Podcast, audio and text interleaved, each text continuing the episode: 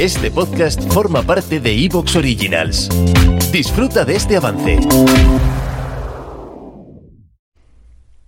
Inquiétame, el podcast de psicología que te ayuda a cuestionar tus creencias y mejorar tu salud mental. Con Carla Melián y José Molina. Hola, hola, hola. Estamos aquí otra semana más. Y hoy vamos a hablar de algo muy curioso y son los objetivos personales. ¿A qué sí, Carla? Sí, José Luis. Te dije Carlos, Carla. Carlos. bueno, Carlos, Carlos. ¿Qué tal, Carlos? Carlas. Carla es en, en catalán. No, tú eres Carlos y yo soy Josefa. ¿Te Josefa parece? Luisa. Josefa Luisa. bueno, em, sí, fue un tema que se le ocurrió a Carla y que es muy curioso. ¿Qué pasa? ¿Lo ves muchos en sesión? Sí, bastante. Es una de las cosas que hablamos un montón, la verdad. Porque al final, quieras que no, siempre hay... Siempre uno se pone objetivos y al final de eso hablamos muchísimo en terapia de objetivos. De hecho, planteamos nuevos, estamos constantemente reestructurándolos, de hecho. ¿Considerarías que al final, en verdad, la terapia eh, es un conjunto de objetivos, ¿no? En verdad. O sea, en plan, tú vas, el paciente dice el motivo de consulta y, y- y tú le marcas un objetivo, ¿no? Sí, O que lo acuerden entre los dos. Sí, lo marcamos de forma conjunta, súper importante. Sí, es verdad que muchas veces el paciente ya trae sus propios objetivos y por eso decimos que reestructuramos si hubiera algo que reestructurar. Y luego aparte pues acordamos lo- los nuestros, ¿no? Los intrasesión, por decirlo así. Vale, entonces, objetivos personales. La gente tiene muchos.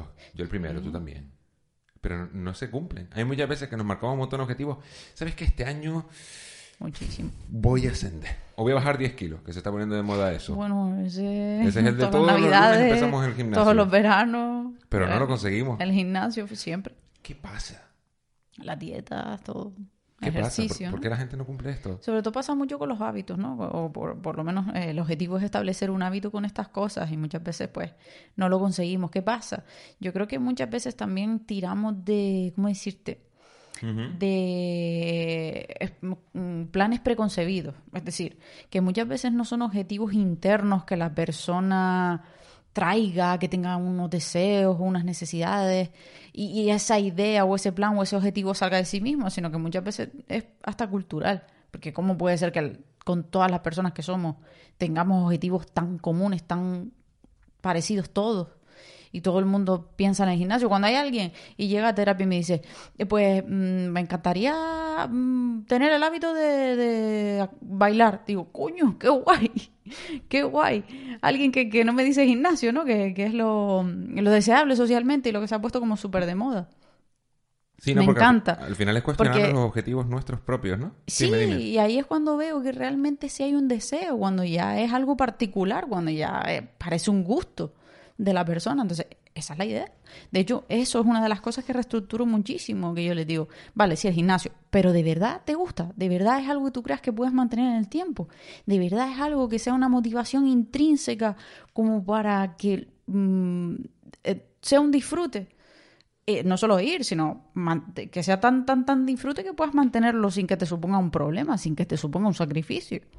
Porque Pues, para eso que- ya está el trabajo, como para ponerte Sí, otro. pero es que la gente se sacrifica mucho cuando hace los objetivos, ¿no? Hay mucha gente, bueno, que al final... eh, es- Muchísimo. pero es que muchos objetivos no los hace por ti, realmente, ¿no? Los hace por deseabilidad social, es decir, porque los demás te acepten, porque si no, para que, muchas veces para que vas al gimnasio, ¿no? Por O sea, eso ¿Vas por mu- salud o vas para que los demás te vean fuerte, allí más delgadito? O porque es lo que toca, ¿no? Porque parece que, bueno, pues que no te cuidas, ¿no? Y mm, al final es parte de tu autocuidado y la gente muchas veces pues te insta a que, a que formas parte de ese, de ese, que que parece que tiene hasta mayor estatus, ¿no? La gente que va al gimnasio. Sí, ¿eh? Tiene para que formes estatus. parte de ese colectivo, ¿no? Entonces, y- pero yo se lo replanteo muchísimo. ¿Por qué el gimnasio? ¿Por qué? Porque si tú me dices, pues, pues mira, me encanta CrossFit o mira, me encanta Zumba, tal, digo, ¡ah, de lujo! Maravilloso. Pero la mayoría de la gente no. La mayoría de la gente es porque tiene asociado el gimnasio con, eh, pues, el autocuidado físico o para cambiar su imagen o lo que sea. Y obviamente sí es muchísimo más complicado que eso se mantenga en el tiempo, porque ya hay una motivación extrínseca. Extrínseca quiere decir que al final no haces el ejercicio por el simple hecho de disfrutarlo, sino que es para conseguir otro fin diferente que el de la propia realización de la actividad. Pero sí, pero de todas maneras encontrar una motivación propia para hacer muchas cosas a veces es complicado, ¿no? Parece que tienen que estar detrás de ti diciéndote, venga, que tú puedes. Por eso muchos deportes son en grupo, ¿no? También. Claro, y date cuenta que por eso lo trabajamos un montón en, en sesión, el tema ese de, pero ¿realmente es algo que te apetezca? ¿Realmente ha sido un deseo genuino tuyo? ¿O es que es el gimnasio porque es el ejercicio por defecto que hay ahora? Porque a lo mejor no te llama nada. Sí que es verdad de todas formas que se habla mucho de esto, ¿vale? Yo sé que nos estamos desvi- desvi- desviando un poco, pero es, es interesante. Porque si tú fijas ahora, vas a cualquier sitio, ¿no? Vas a un montón de lados y te dicen, no, no, no, tú tienes que hacer ejercicio porque haciendo ejercicio vas a estar bien. Se te va a quitar la ansiedad, se te va a quitar la depresión. Bueno, Vas a estar ¡guau! de, de- de fábula. Es que no te va a faltar nada en la vida. ¿Qué pasa, tío? hombre, O sea, fíjate. Carla, ¿no habría gente con ansiedad? Oh, fíjate ahí, pero es que, ah, bueno, ese es el punto al que queríamos llegar, ¿no? Al final ahí de qué estamos hablando, estamos hablando de expectativas. Cuando tú generas unas expectativas tan grandes sobre cualquier tipo de actividad, es muy probable que te decepciones. Porque son tan, tan, tan altas esas expectativas de no tener más ansiedad, de no tener más depresión, o de estar, de mejorar muchísimo tu estado de ánimo, de mejorar muchísimo físicamente, que también puede ser. O de empezar a hacer todos los amigos que no he hecho en cinco años, los voy a hacer en el gimnasio. Son expectativas Es verdad que el gimnasio muchas veces es un foro, ¿no? Expectativa súper tocha. Entonces, esa es una de las cosas que, que trabajamos un montón. Cuando hablamos de reestructurar objetivos, muchas veces es por eso, porque lo- las expectativas están súper elevadas. Y eso, el hecho de que las expectativas estén súper elevadas, haya mayor probabilidad de decepción y por lo tanto una mayor probabilidad de abandono. Pero vamos, muchísimo. Con lo cual, uno de los primeros problemas de que la gente no consiga sus objetivos es precisamente el exceso de expectativas que puede tener. 100%. 100%. ¿Cómo ajustamos esas Oh, pero, es expectativas? que, pero es que después, te digo, cuando la gente me dice, no, el gimnasio está bueno, digo, bueno, venga, vamos a ver si le gusta. Entonces digo, bueno, lo Es muy difícil que te guste, ¿eh? Insisto, pero insisto muchísimo, digo, bueno, vale, si es algo que te gusta o si todavía no sabes lo que te gusta, venga, vamos a probar. Pero no te quedes con que es la única opción, sino que siempre hay más.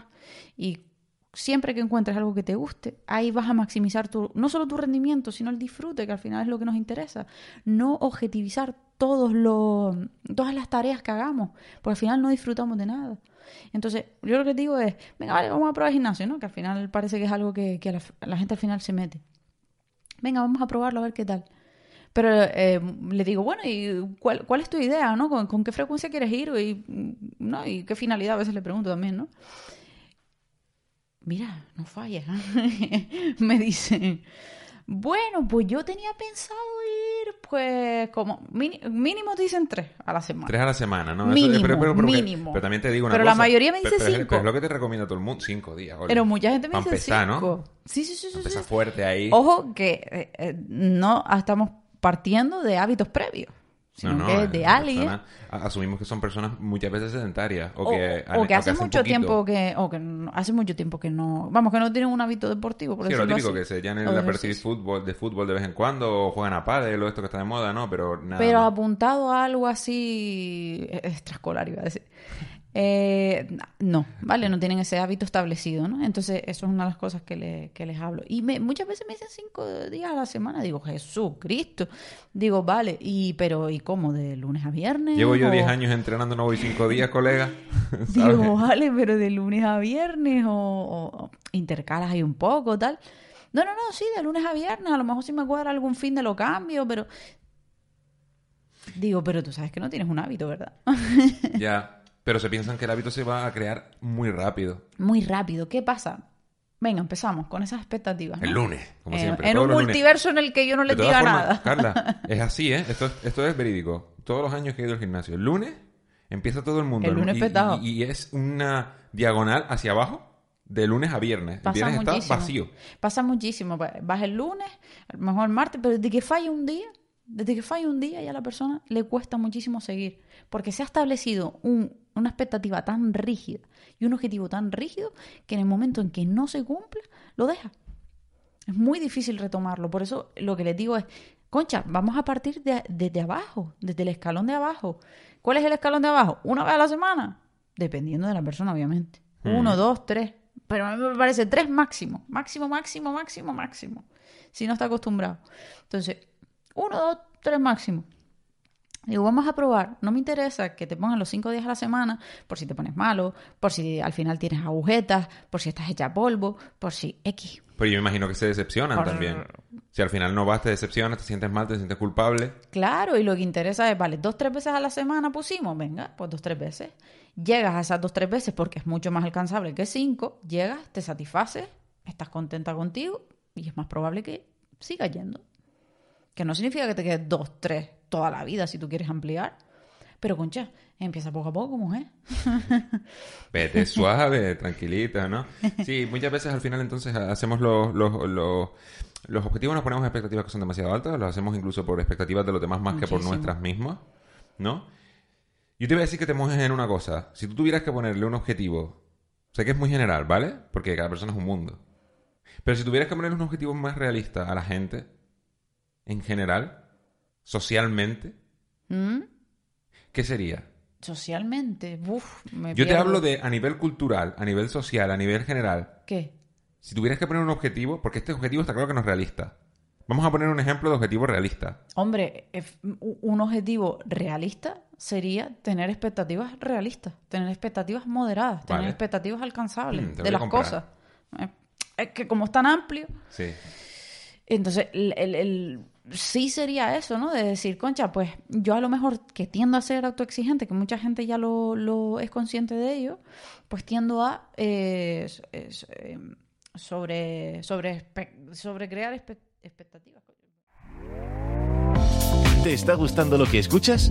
Este podcast forma parte de Evox Originals y puedes escucharlo completo y gratis desde la aplicación de Evox. Instálala desde tu store y suscríbete a él para no perderte ningún episodio.